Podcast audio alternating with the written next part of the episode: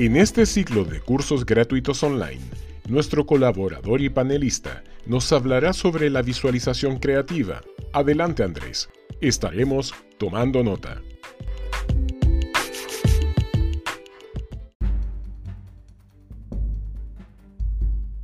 Visualización creativa, segundo capítulo, con Andrés Villavicencio.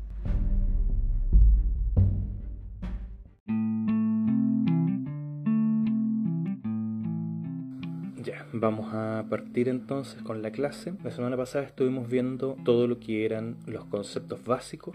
Ahora nos vamos a enfocar en prácticas, netamente. Como siempre, esta clase está siendo transmitida por el grupo de Magia, Paganismo y Ocultismo Chile y será luego reemitida a través del Boticario Mágico en todos sus canales de YouTube y de podcast para así dar mayor acceso a la gente. La intención de estas clases es que la gente tenga acceso al conocimiento en forma libre, gratuita con referencias en el, video de la primera clase. Quedaron agregados todos los libros de referencia que les pueden servir y que son de más fácil obtención. Así que con eso pueden profundizar acá simplemente sentamos las bases. Porque es importante que la gente tenga acceso a las fuentes tenga acceso al conocimiento. Es un tema de honestidad es un tema de transparencia. Que no es una costumbre habitual en el ambiente esotérico y espiritual porque al parecer todos gustan de quedarse con las fuentes para que nadie pueda equiparar su conocimiento o lo que sea. Acá no, acá a nosotros nos gusta entregar la información, entregar el material para que la gente pueda hacer su propio proceso independientemente de nosotros. El depender de otros nunca es positivo y no queremos que pase eso con ustedes. Así que siempre vamos a estar tratando de darles los textos de referencia o los autores de referencia para que no vayan luego preguntándose, bueno, ¿y dónde profundizo más? ¿Dónde veo más de esto? Dentro de lo posible les vamos a dar siempre todo el material de referencia que se puede acceder además a través de la web. Todos los libros que hemos mencionado hasta ahora y también los que están en, subidos a portal ocultista, por ejemplo, están todos en la red, asequibles a todos.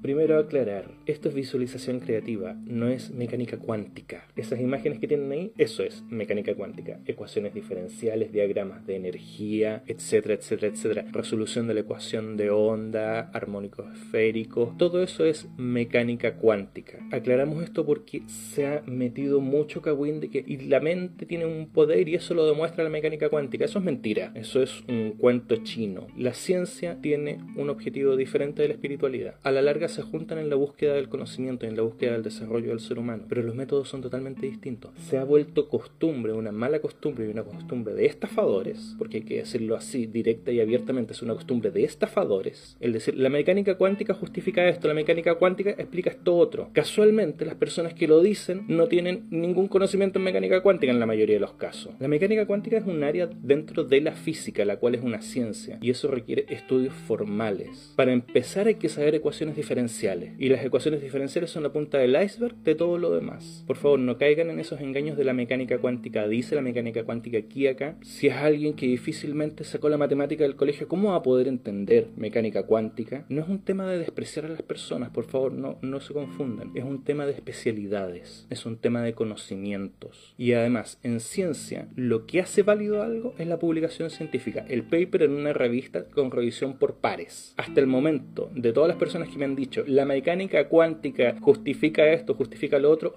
jamás me han llegado con un paper que lo demuestre. Y si no está publicado, si no hay un paper, en la ciencia no existe. Eso puede ser una opinión personal, eso puede ser una idea, pero para que algo sea ciencia, tiene que haber sido publicado y tiene que haber sido revisado por pares, por iguales, por otros científicos. Si no, eso no es ciencia, eso es una opinión personal. Eso lo digo para aclarar porque usan mucho eso y con el tema de la visualización creativa he visto que también lo usan mucho y no aplica. Eso no es verdad. Así que por favor no los engañen porque al final lo que hace esa gente es tratar de justificar, a falta de argumentos más sólidos, tratan de justificar con algo que asumen que los demás no van a poder investigar, no van a poder explorar. Y con eso también se muestran como más inteligentes, como más sabios, como que están por encima, que tienen acceso a un conocimiento privilegiado. Todo eso es una mentira. Yo hasta el momento nunca he visto una publicación, algo que, que me den el DOI para poder buscarlo en, la, en las revistas. DOI es un código de identificación de publicaciones científicas o un PEMID. Nunca he obtenido ninguno de esos documentos, ninguno de esos antecedentes que lo demuestran. Ergo, es simplemente una farsa usada por gente para tratar de mostrarse más inteligente que ustedes y que les crean los cuentos que les están vendiendo. Así que por favor, no caigan en eso, ¿ya? Porque estos temas han existido durante miles de años sin necesidad de que la mecánica cuántica lo justifique, que la mecánica cuántica es una rama dentro de la física que tiene a lo sumo 100 años. Y esto ha existido por miles de años. Nunca ha sido necesaria esa justificación por parte de la mecánica cuántica, etc. Así que por favor, para que no los engañen, estas imágenes que ven ahí, eso es mecánica cuántica. Lo demás son cuentos chinos de estafadores, ¿ya? Para que no los engañen. Veamos, empecemos entonces con lo que es la visualización creativa. Preparación para hacer estos trabajos, hacer estos experimentos. Porque son experimentos. Para mí puede ser algo práctico, para mí puede ser algo que ya tiene sentido y aplicación. Para ustedes son experimentos si es que no lo han hecho antes. Así que para que puedan realizar todos estos experimentos, lo primero necesitan un lugar donde puedan estar sin interrupción, sin ruidos molestos. Eso suele ser bastante difícil, incluso para mí es difícil en este momento porque tengo vecinos pasando con una moto eh, escandalosa, sí, eso puede ser complicado, pero hay que ver cómo generarse las cosas. No ser interrumpidos implica poner el celular en eh, modo avión, implica que no entren los niños corriendo y jugando, implica que el perro o el gato no se les esté subiendo encima cada cinco minutos, etc. Muchas veces lo más adecuado y el único momento en que se cumplen las condiciones es muy tarde en la noche. De ahí que mucha gente trabaje usualmente después de las 11 o 12 de la noche porque ya a esa hora hay menos molestias, hay menos interferencia. Lo siguiente, la posición. No hay una posición específica para esto. No es como que tengan que ser la posición del loto, que para los que tienen problemas de flexibilidad va a ser una complicación. No es como que tengan que tomar una posición específica. Basta con que estén en una posición que les sea cómoda y que no se puedan quedar dormidos. Ahí, por ejemplo, el hacer estos ejercicios de visualización estando recostado puede significar un problema para muchos porque les puede dar sueño, se pueden quedar dormidos en medio del experimento. Lo usual es que la gente lo haga en un sillón cómodo o en una silla, de modo tal de que no les genere molestia en la espalda, pero no se vayan a quedar dormidos. Hay algunos que dicen que hay que usar la posición de los faraones, un nombre bastante rimbombante de decir que hay que poner las manos sobre los muslos con las palmas hacia abajo o con las palmas hacia arriba. Tienen una cierta utilidad, pero no son elementos críticos. Eso es decorativo comparado con lo que es el proceso mental mismo. Una vez que ya han encontrado esta posición cómoda, van a cerrar los ojos y van a respirar profundamente tres veces. Inhalan, patienen un poco, exhalan, pero al exhalar sientan que la tensión abandona su cuerpo, sientan que la tensión deja de ser una variable, deja de ser una molestia. Eso es muy importante porque si están con el dolor de espalda, si están con alguna molestia de ese tipo, va a representar un problema para ustedes. No van a poder concentrarse tan fácilmente. Primera cosa que vamos a ver es algo que les prometí para aumentar la eficiencia de su visualización creativa que es eliminar las creencias o pensamientos limitantes. Esto también se aplica y es algo que se superpone con una clase que ya publicamos sobre la energía del dinero, en el cual los pensamientos limitantes, las creencias limitantes, tienen un efecto importante en los resultados. Primero tienen que identificar la frase limitante o el pensamiento limitante que quieren trabajar, que puede ser eso de para amar hay que sufrir o todo el dinero llega con dificultad o mejor eh, pobres pero sanos, cualquiera de esas frases que son basura mental, que son toxinas mentales que les impiden avanzar, tienen que identificar una de esas frases. Por ejemplo, vamos a trabajar con pobres pero sanos, va a dar el ejemplo. Entonces van a entrar en estado de relajación con su mente enfocada, hacen la respiración para relajarse y luego van a enfocarse en su memoria buscando la última vez que escucharon esa frase o que la dijeron ustedes mismos. En su defecto, cualquier vez que les aparezca en la memoria, si no pueden acordarse cuándo fue la última vez, observen la escena, el contexto en el cual ocurrió, como si fuera un escenario. Hay algunas personas que usan para complementar este trabajo el imaginarse que están en una sala de cine y ven proyectado en la sala de cine la escena como un espectador o también lo ven en una pantalla pantalla de televisión. Entonces van a ver todo el evento en el cual esa frase fue dicha. Una vez que han visto completamente el evento, van a repetir la escena, pero le van a hacer una modificación. Le van a quitar el audio, van a ver la escena sin audio, sin sonido, como cine mudo. Ven la escena completa sin sonido. Luego repiten, pero esta vez también le quitan el color, ven la imagen en blanco y negro, mudo y sin color en blanco y negro. Como una película de Charles Chaplin de esa época, o de Rodolfo Valentino, lo van a ver sin color y sin sonido. De nuevo la misma escena. Luego van a repetir cada vez que sea necesario para eliminar cualquier sensación de olfato, sensación térmica, de gusto, cualquier clase de sensación que tengan asociada a esa imagen. La van a repetir la cantidad de veces que sea necesario, hasta que al final simplemente van a tener una imagen totalmente plana, sin ningún valor sensorial, y ahí la disuelven, dejan que se desvanezca. Al hacer eso, lo que van a hacer es ir modificando la forma de pensamiento que está asociado a ese pensamiento limitante, esa creencia limitante, y esa modificación le va a quitar poder, por lo tanto va a ser cada vez menos efectiva. Esto lo tienen que repetir cada vez que hayan escuchado o dicho la frase. Sí, puede ser un trabajo súper tedioso, puede ser un trabajo muy molesto, pero es igualmente muy efectivo. Se van a dar cuenta dentro de un tiempo breve, que puede ser entre uno y dos meses, eso es breve en términos de modificar nuestros patrones de pensamiento van a empezar a ver que hay ciertas situaciones que no les afectan. Hay, ciertas, hay ciertos eventos que antes estaban condicionados por estas frases, por estos pensamientos limitantes, que ya no están sucediendo. Este ejercicio también se puede usar para trabajar con eventos traumáticos.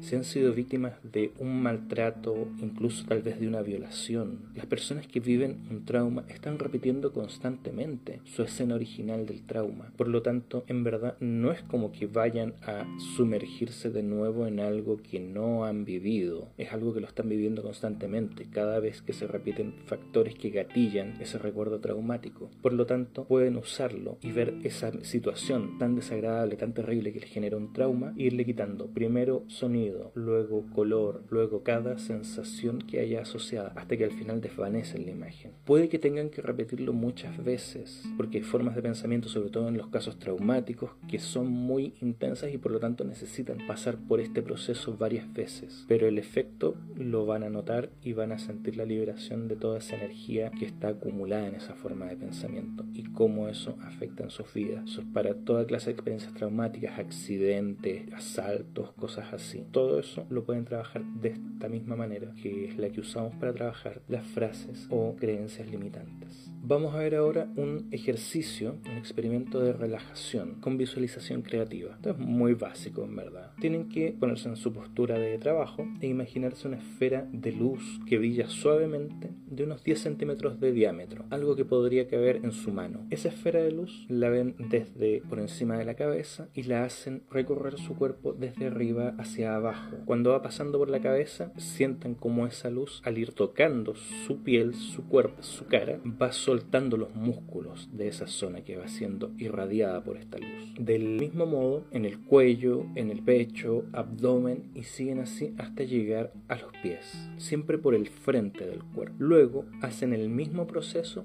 por la parte de atrás del cuerpo. La idea es que concentren en esa esfera de luz la propiedad de relajarlos. Ahí es donde el pensamiento entra en juego. Su pensamiento es que esa luz los va a relajar. Luego, cuando la hacen circular, hacen pasar esta esfera por frente a su cuerpo y la luz va tocando su cuerpo, va a ir otorgando esa, condición a la musculatura. Eso lo hacen por el frente y lo hacen también por detrás. Este es un ejercicio muy sencillo pero que les puede servir por ejemplo cuando han tenido un día muy pesado en el trabajo, cuando han tenido una experiencia desagradable. Pueden usar este ejercicio y se van a dar cuenta que en 5 minutos ya han botado buena parte de la tensión. Pueden darle también la propiedad de disminuir el estrés o de disminuir la angustia o de disminuir la ansiedad. Este es un ejercicio que se vuelve más fuerte y más efectivo cuanto más se repita como todos los demás. Un segundo ejercicio que se aparece en el curso de autodefensa psíquica que les di hace un tiempo. Está publicado tanto en el grupo como en la página Portal Ocultista y en el Boticario Mágico, el ejercicio del fuego purificador. Se imaginan una hoguera de grandes llamas. Dentro de su mente tienen que pensar en que este fuego no los va a quemar, no les va a hacer daño, pero sí va a eliminar, va a consumir cualquier energía inarmónica del cuerpo psíquico. No hablemos de energías positivas y negativas, porque positivo y negativo está sujeto a un juicio moral, lo que es bueno y lo que es malo. Hablemos de energías armónicas e inarmónicas. Puede haber energías que sean muy positivas, entre comillas, pero que estén afectando en una parte de su cuerpo donde no corresponde o los están saturados de una energía que sea excesiva, no por ello sea mala, comillas, pero sí excesiva y por lo tanto les va a generar una desarmonía. Ante esa situación usamos esta visualización de una hoguera y ustedes entran en esa hoguera y dejan que las llamas pasen por la superficie de su cuerpo y consuman toda energía inarmónica, asimismo todo pensamiento inarmónico, todo pensamiento que les pueda resultar dañino. Pueden complementar este ejercicio cambiando el color del fuego. Si se imaginan un fuego blanco, lo usan cuando necesitan paz mental, por ejemplo, cuando están con la cabeza dando vuelta en un tema y no logran soltarse de ninguna manera, pueden usar fuego blanco. Pueden usar fuego verde si necesitan paz emocional y también para temas de salud, si están preocupados por su salud. Fuego violeta para aquellos apegos que les impiden avanzar espiritualmente. No olvidemos que son los apegos y la ignorancia las mayores causas de problemas a nivel espiritual. La clave de colores también se puede usar para el ejercicio anterior de relajación. El fuego azul para tranquilidad mental cuando están muy ansiosos mientras que el verde les puede servir si están con, mucha angustia también. Y el amarillo lo pueden usar para bloqueos intelectuales. Por ejemplo, cuando están preparando un informe cuando están preparando un examen, pueden usar la visualización de fuego amarillo para liberarse de, los, de todos esos bloqueos. Tanto en el ejercicio 1 como en el 2 tienen que verlo en primera persona. Tienen que verse siempre en primera persona. Porque ustedes entran ahí, se ven rodeados del fuego. Es muy importante el proceso imaginativo de estar adentro del evento porque su inconsciente no distingue la diferencia. Para el inconsciente algo que recuerdan o algo que imaginan es lo mismo que algo que están viviendo directamente. Por lo tanto, van a tener de todas maneras el efecto, ya sea que recuerden, ya sea que imaginen. Su mente inconsciente está viendo un fuego que tiene la propiedad de limpiar toda angustia y todo problema, va a generar ese efecto también sobre sus cuerpos psíquicos. Esta parte es bien importante, el siguiente ejercicio, que es la creación de un espacio interno de este espacio interno dependen un montón de trabajos a nivel de visualización creativa, incluso a, nivel de magia. Se trata de crear una forma de pensamiento que es como una habitación de paredes blancas, muy amplia y muy bien iluminada. Y en el techo van a ver un tragaluz. Y si miran por ese tragaluz pueden imaginarse el universo, así como un documental de astronomía, pueden imaginarse el universo del otro lado del tragaluz y desde ahí ustedes toman, cuando se paran bajo ese tragaluz, ustedes pueden tomar fuerza vital, pueden tomar luz, que son dos fluidos de la naturaleza a nivel psíquico, que son muy útiles para poder trabajar en visualización creativa y en magia en general. Los espacios internos no son algo novedoso, los espacios internos son algo que existe ya dentro de nuestra mente, todos tenemos un rincón dentro de nuestra mente que es solamente nuestro. Aquí simplemente estamos creando uno con funciones específicas. Incluso hay muchos seres que para comunicarse con uno usan espacios internos. Cuando vayan a trabajar en, este espacio interno, van a ubicarse bajo ese tragaluz y van a recibir luz. La luz, recordemos que es un acelerante de los procesos. La luz no es ni buena ni mala, así como la oscuridad no es ni buena ni mala. Puede ser tan benéfica como dañina, dependiendo de cómo se use. Pero la luz la vamos a tomar acá para usarla como acelerante de procesos. Aquí nuevamente algo que he mencionado ya varias veces, pero hay mucha gente que dice, no, mándale luz, mándale luz. Mándale luz a una enfermo de cáncer y lo único que van a hacer es acelerarle el cáncer, porque la luz acelera procesos. Por lo tanto, si le aceleran el proceso a un enfermo de cáncer, aceleran la, reproducción de las células cancerosas. Por lo tanto, no se le debe enviar luz a un enfermo de cáncer. La luz se usa para acelerar un enfermo de cáncer y lo que uno espera es que se desacelere la generación, la reproducción de las células cancerosas. En general, para todos los que están recién aprendiendo estos temas, por favor no se metan con enfermos de cáncer. Déjenlos tranquilos, excepto que los quieran matar. Si su intención es matar a su papá, a su abuelo o a su tío que tiene cáncer, dele, haga experimentos con él. Si no es su intención y en verdad ama a esa persona, por favor, evite mandarle luz o cualquiera de esas cosas. Sé que esto les puede resultar un poco contraproducente con lo que muchas fuentes dicen, pero es simple lógica. La luz acelera todos los procesos. Luego, cualquier enfermedad que implique una alta tasa de reproducción no puede ser tratada mediante luz. Y entre ellas está el cáncer. Asimismo con las enfermedades virales, con las enfermedades bacterianas. No pueden ser tratadas con luz, porque la enfermedad se va a nutrir de esa luz.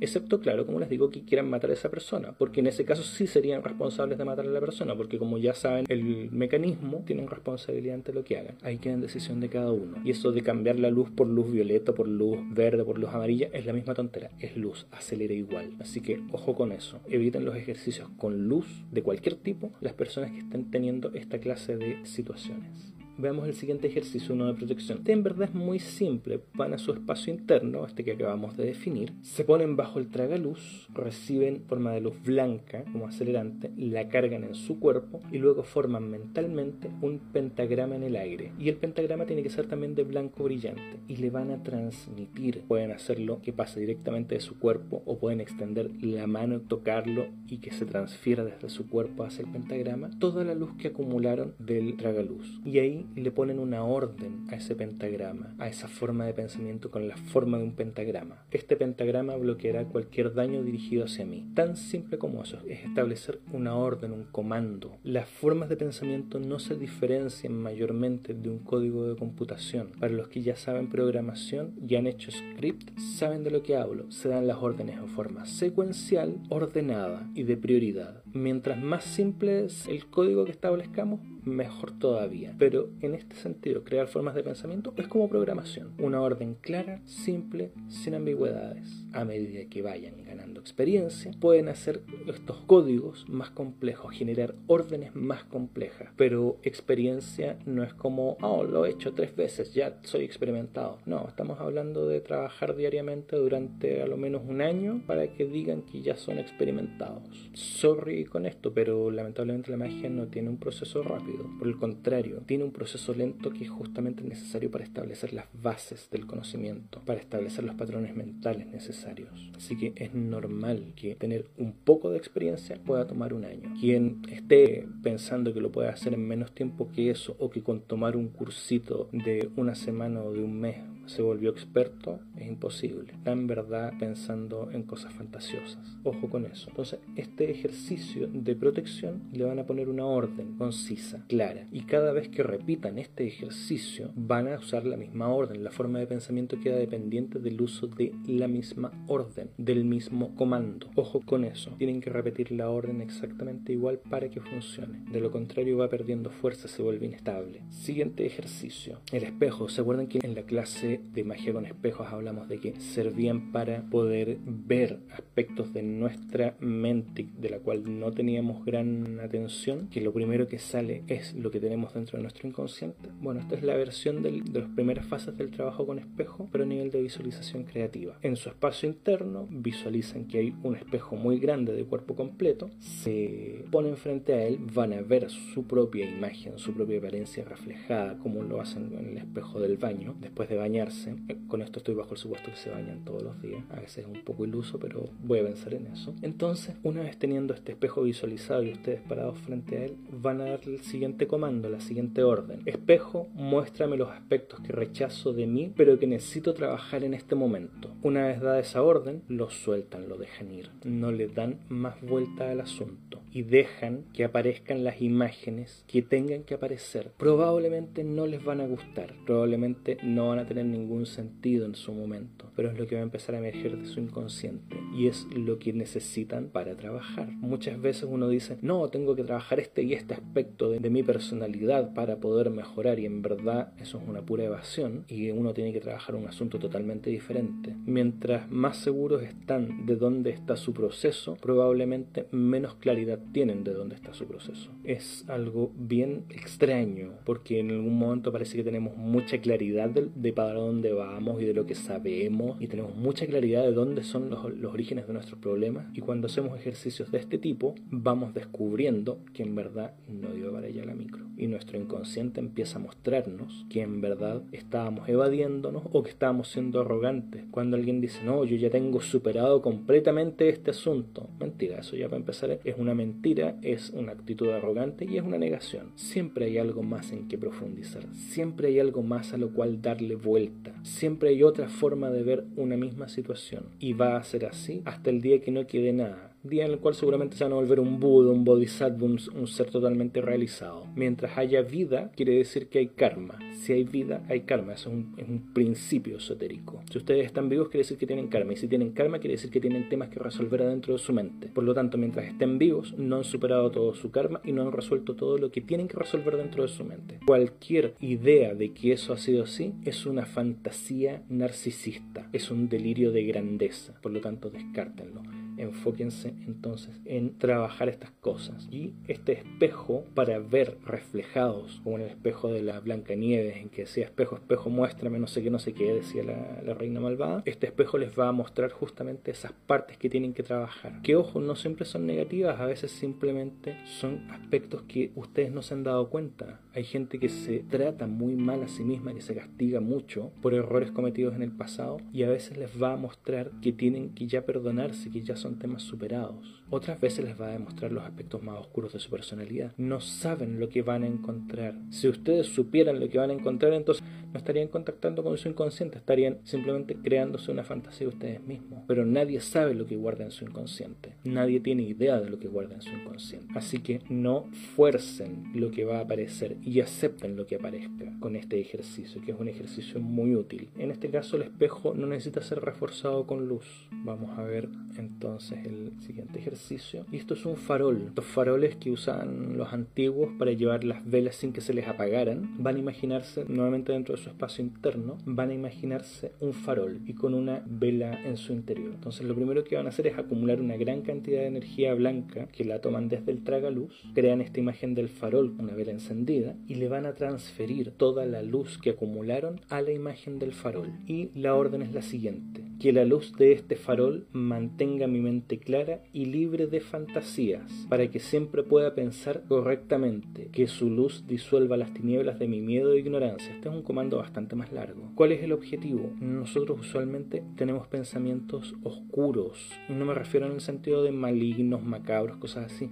sino de poca claridad. Vemos una parte muy pequeña de lo que estamos pensando. El objetivo de esta forma de pensamiento es clarificar nuestros propios pensamientos, hacer más evidente el por qué estamos pensando en algo, por qué tomamos una determinada actitud o un determinado enfoque, o por qué reaccionamos ante algo, por qué hay personas que nos dicen una cosa y no nos afecta en lo más mínimo, y otras personas que nos dicen lo mismo y lo tomamos pésimo. Alguien te dice, hola weón, hola amigo. Y otro te dice, hola weón, y es como, ¿y, ¿y, tú quién eres para tratarme así? Bueno, ¿qué diferencia hay? Puede ser solamente familiaridad o puede ser que haya algo más, que haya algo en esa otra persona que nos haga reaccionar de una manera diferente. Todo eso son elementos del inconsciente. Porque, por ejemplo, hay personas que tienen sistemáticamente conflictos con las imágenes de autoridad, sean profesores, padres, sea cualquiera que detente una autoridad dentro de una situación, tienen un conflicto. No, es que estos tipos son así, son así, son así. Y muchas veces el problema lo traen ellos adentro. Es un conflicto de índole más bien emocional, vinculado tal vez con el padre, con la imagen de poder de su infancia, pero no lo son capaces de ver. Bueno, la idea de esta forma de pensamiento, este farol, es que ilumine esas situaciones, que clarifique esas situaciones y cuando tengan un evento de ese tipo puedan decir, mmm, sí, en verdad estoy reaccionando inadecuadamente o estoy reaccionando exageradamente o estoy reaccionando de un modo que no corresponde a la situación porque estoy transfiriéndole los conflictos que tengo con mi padre o con mi abuelo o con mi madre, etc. Eso es la utilidad de esta forma de pensamiento. Saber cuál es el origen de lo que piensan y darse cuenta de cómo están haciendo los razonamientos y cómo están llevando a cabo los pensamientos, que es algo bastante menos trivial de lo que parece. Siguiente ejercicio, siguiente experimento para que realicen. Se van a imaginar nuevamente en su espacio interno una pizarra y van a imaginarse esta pizarra que tiene tiza y tiene un borrador. Entonces, esto se va a usar tanto para desarrollar como para eliminar cualidades de su personalidad. Mi sugerencia, primero úsenlo para eliminar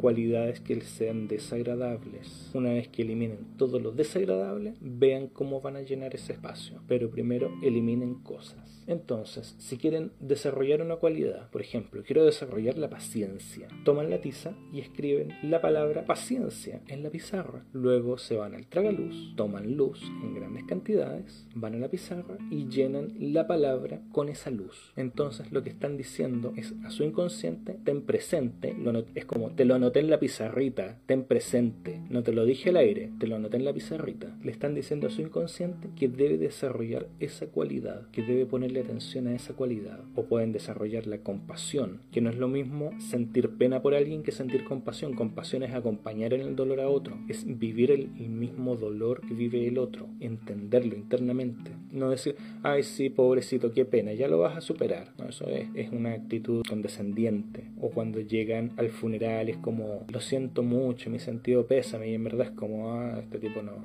A lo mismo que se le haya muerto el tío o la mamá. Compasión es sufrir tanto como la otra persona, que si tu amigo sufre, tú sufres a su lado y compartes su dolor para que sea menos peso para esa persona. Eso es la compasión. Para eliminar una cualidad van a hacer lo siguiente, van a escribir la palabra. Por ejemplo, quiero eliminar la ira, escriben ira en la pizarra. Luego toman el borrador y eliminan la primera letra, la I les queda RA. Luego eliminan la segunda letra, luego eliminan la tercera letra. Tienen que ir letra por letra hasta borrarla por entero. Entonces le están diciendo a su mente, este es el concepto en el cual me estoy enfocando y lo voy eliminando desde el principio hasta el final, letra por letra. Al ir haciendo el proceso letra por letra, lean lo que va quedando, de modo tal de que se les vaya desmontando la imagen. Entonces su mente inconsciente va a decir, ah ya, este concepto tengo que irlo desentramando del resto en el cual está embricado, está entrecruzado, y voy a ir disminuyendo la intensidad que le doy a esta emoción o a este pensamiento. Pueden poner también envidia o pueden poner mentira.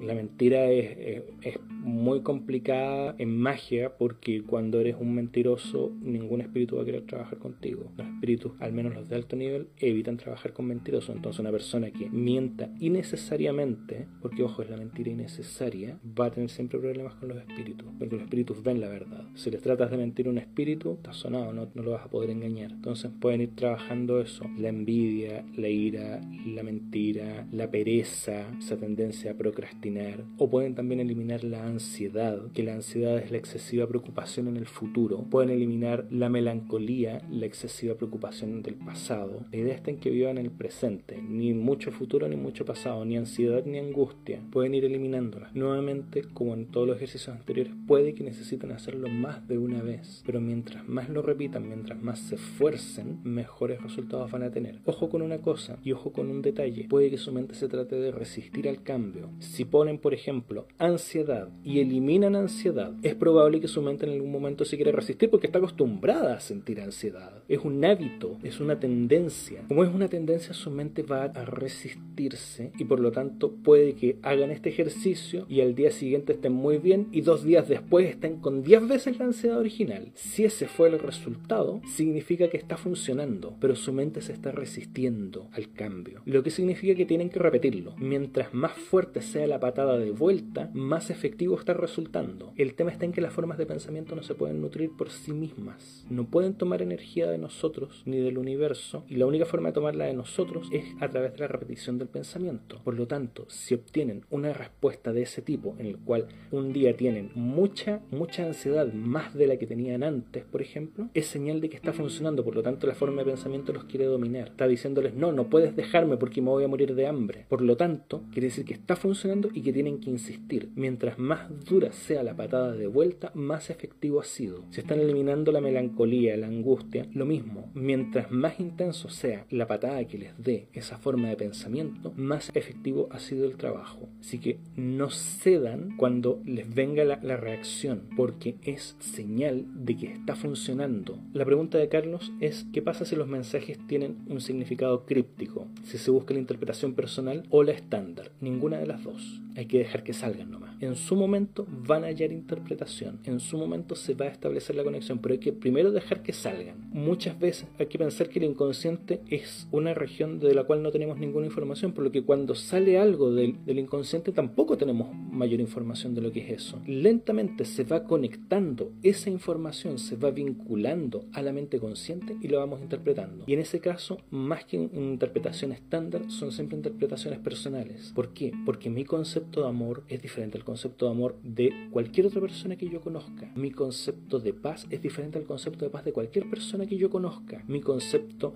de espiritual, de ira, de cualquier tema es único. Aunque hayan elementos en común, aunque hayan afinidades y puntos de vista similares, no implica que vamos a pensar exactamente igual. Por lo tanto, las claves son muy propias, son muy personales. Por lo tanto, si les aparecen imágenes crípticas que no logran entender, no importa, los dejan. Salieron de su inconsciente y pasaron a su consciente. Luego se van a ir vinculando y van a poder entender de qué es. Pero no busquen interpretaciones. No hay nada peor, por ejemplo, que la gente que tiene un sueño extraño y empieza a preguntar, oye, ¿qué significa haber soñado con arañas de 10 patas de color amarillo? Y sale una docena de jetones diciéndole, no, eso significa esto, que te hicieron un mal aquí y acá. Eso es un tremendo error, porque son las claves de otros, son las interpretaciones de otros y a veces ni siquiera son de ellos, simplemente lo leyeron en algún lado y se convencieron de que era así y después se las dan de maestros. Y ya sabemos que la mayoría de los maestros de ocultismo no son más que copiar, pegar de alguna página web, de algún librito que repitieron. Hay un montón por ahí que están haciendo clases de temas que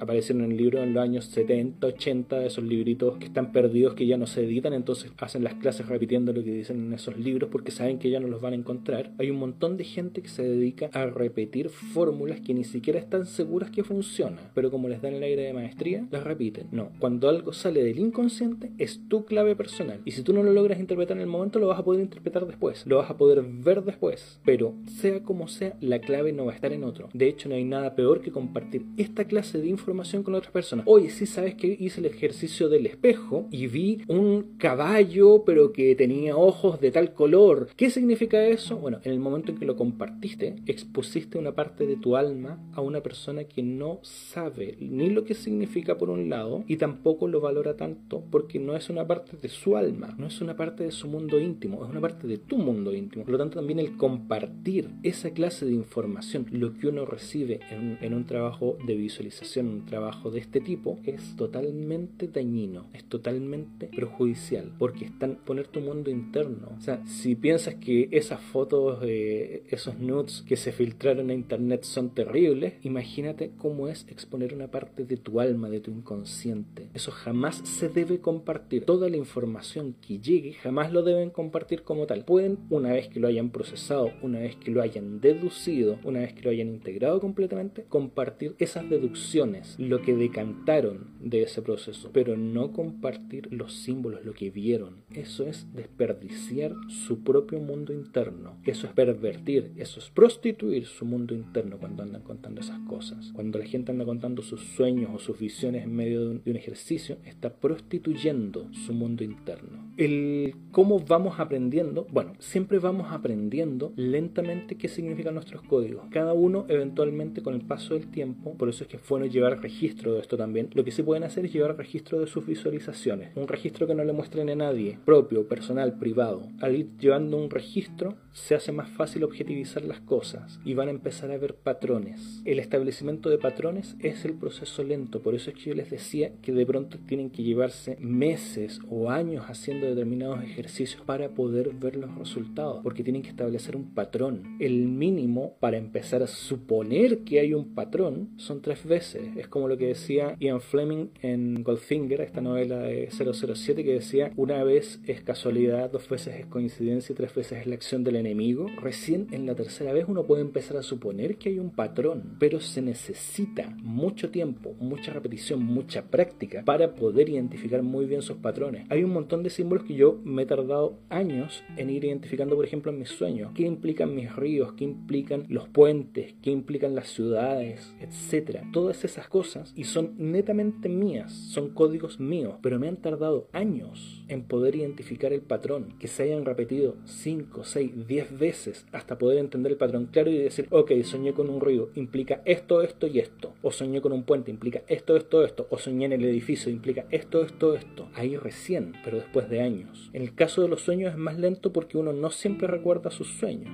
En el caso de la visualización uno sí lo va a hacer, por lo tanto el proceso se hace un poco más rápido, pero igualmente puede tomar un año estar haciendo un ejercicio en forma frecuente y con frecuente digo mínimo una vez por semana. Como sabemos la magia es un proceso lento y es un proceso que requiere mucha práctica y mucha reiteración y mucha constancia. Todos los buenos magos que conozco son gente que está trabajando constantemente en una u otra manera. Algunos lo hacen desde el ceremonial, otros lo hacen desde el mental, otros lo hacen desde el lado devocional, pero están trabajando diariamente. Y eso es algo que para los que están aprendiendo recién es muy importante. Deben estar trabajando diariamente en todas estas cosas.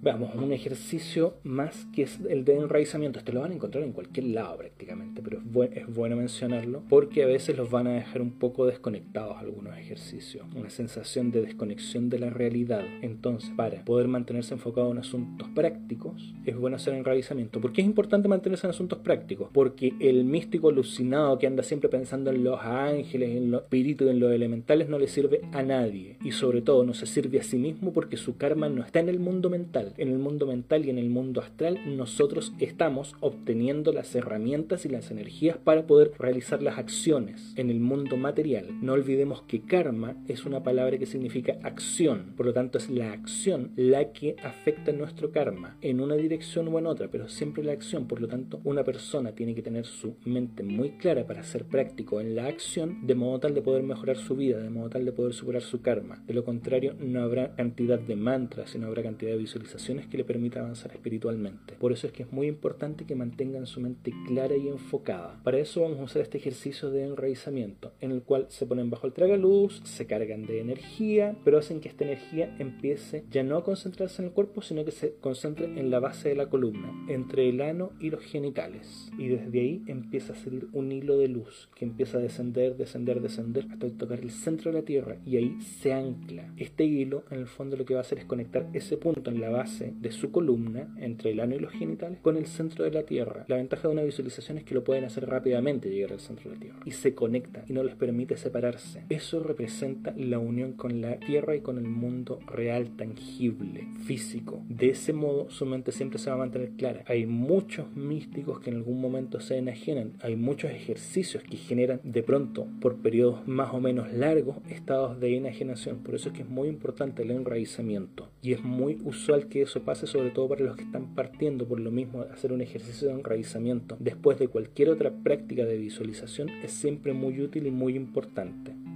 Y ahora vamos a ver otro ejercicio. Yo aquí la idea trato de no hacerlo demasiado largo, pero estoy tratando de darles ejemplos de cosas que puedan ir trabajando que les sean útiles en su vida cotidiana. Cómo romper una relación insana. Puede ser una relación de pareja, puede ser una relación laboral, puede ser incluso una relación con un miembro de la familia, pero que sea insana, que sea tóxica. Tienen que ir a su espacio interno, ver a la persona dentro de este espacio interno y le dicen, gracias por las experiencias que he tenido contigo, no me han gustado, pero entiendo que necesitaba pasar por ellas. Ahora es tiempo que esto se acabe no la culpen, no la insulten, no le digan esto es tu culpa, porque no es su culpa, porque ustedes le permiten estar en su vida. Por eso usamos esta frase, gracias por las experiencias que he tenido contigo, porque las experiencias las tuvieron y aprendieron. No me han gustado, es un hecho, pero entiendo que las necesitaba, porque las necesitabas. Y ahora es tiempo que esto se acabe. Ahí establecen, ese es el comando principal. Ahora se acaba. Ahora imagine que desde la frente de esa persona hasta la suya llega un hilo que los conecta. Y la luz que desciende desde este tragaluz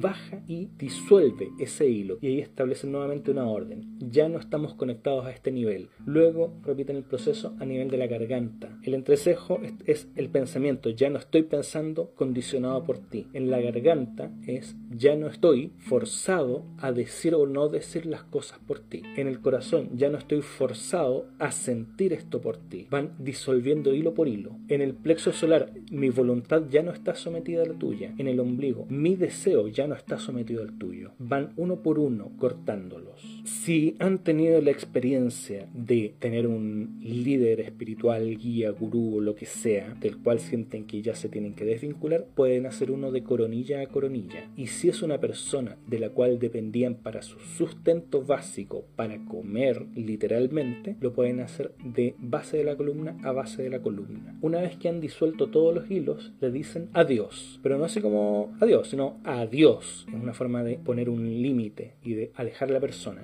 La dejan irse de su espacio interno y a veces pasa que la persona no se quiere ir de su espacio interno. En ese caso, ustedes lo que van a hacer es acumular una buena cantidad de luz. Eh, no, no hace falta que los hilos tengan ningún color en particular. Si lo quieren agregar, bien, pero no es, no es necesario. Si la persona no se quisiera ir, acumulen una buena cantidad de luz, pónganla en, sus manos como si fuera una pelota, una esfera, y entréguensela a la persona. Y le dices, toma esto que necesitas a cambio de que me dejes. Es como, ok, dado que había algo que estabas obteniendo de mí, aquí te doy esta cantidad de energía que ni siquiera me cuesta a mí porque la tomé del universo, te la doy, pero larga. Si sigue sin irse, le dan de nuevo. Así hasta que se vaya, hasta que llegue un punto en el cual la persona se sienta sobornada. Da lo mismo, porque lo que importa es que se desconecten. Total, la energía la toman del universo, así que no les va a afectar a ustedes. Esto lo pueden hacer, como les decía, relaciones de pareja, con familiares, con amigos, cualquier relación que se haya vuelto tóxica y dañina para ustedes. Y eventualmente alguien se los va a hacer a ustedes también, porque nosotros también podemos ser el tóxico de la relación. El que no acepta la posibilidad de que puede ser el tóxico de la relación, probablemente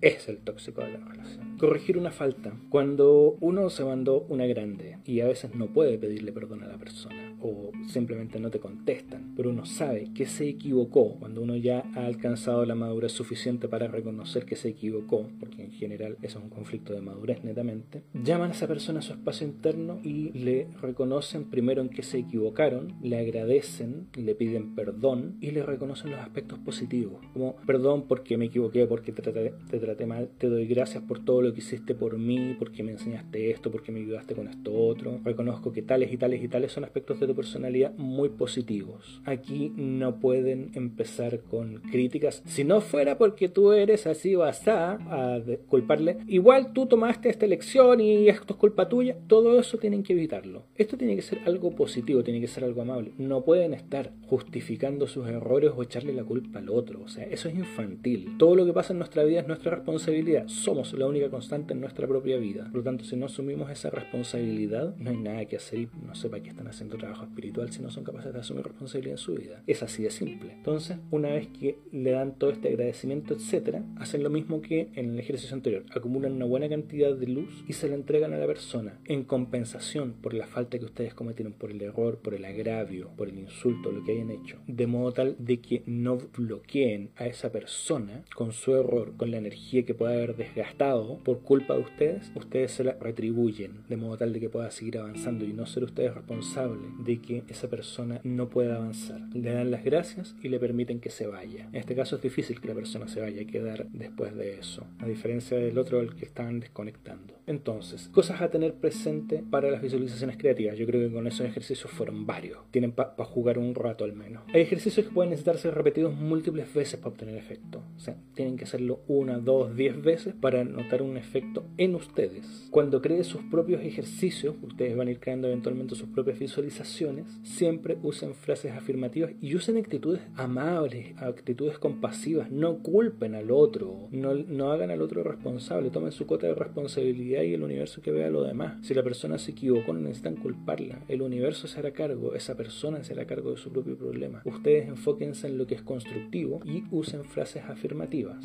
Entre más repetición, mejor efecto. Es característico de toda visualización creativa, de todo trabajo mental. Mientras más se repite, mejor es el efecto, más profundo es el efecto. Y luego, nunca luche con las imágenes mentales. A veces les aparecen cosas que no deberían aparecer en los espacios internos y no tienen que luchar contra ellas. Quieren trabajar con un problema que tuvieron con su papá y de pronto se les aparece el tío Juanito y el tío Juanito no se quiere ir y es como, oye, pero yo quiero trabajar con mi papá, no con mi tío Juanito. No pueden pelear con el tío Juanito y echarlo de su espacio interno. Acéptenlo. Bueno, tengo que trabajar con mi papá y parece que voy a tener que también trabajar con este caballero. Y sería, es así nomás. No luchen contra algo que está dentro de su mente, porque literalmente están luchando contra ustedes mismos y no hay nada más improductivo y no hay nada más inútil que luchar contra uno mismo. No dejen que tomen el control, porque en, en estos ejercicios su mente debe tener el control, pero si aparecen estos elementos que comportan de un modo más bien caótico, traten de aceptarlos y eventualmente o se van a ir solos o implica que también tienen que trabajar ahí y tienen que hacer un dos por uno. De pronto también tienen un problema con el tío Juanito y tienen que trabajarlo, entonces su, mente les, su inconsciente les está diciendo, oye, sí, pues en verdad aquí hay que hacer dos pegas, no una, no seas flojo, listo. Pero básicamente es eso nomás.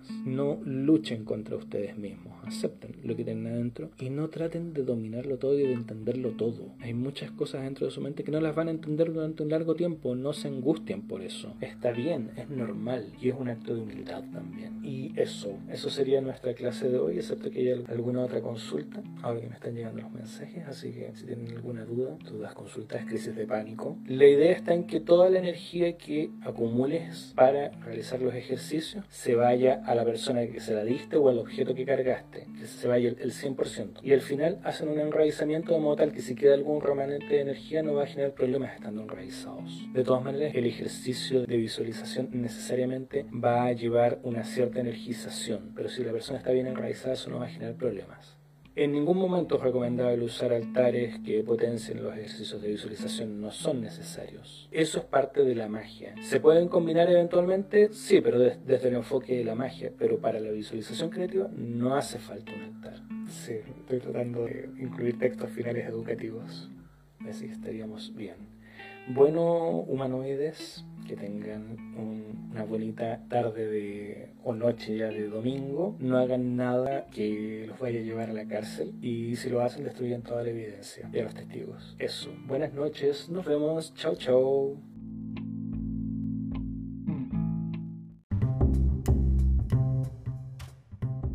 De antemano les agradecemos el tiempo que se han tomado escuchando este programa. Recuerden que si buscan más información esotérica, podrán encontrarnos en nuestras redes sociales, en YouTube, Twitter, Instagram, Facebook o visitando directamente nuestro sitio web boticariomágico.com.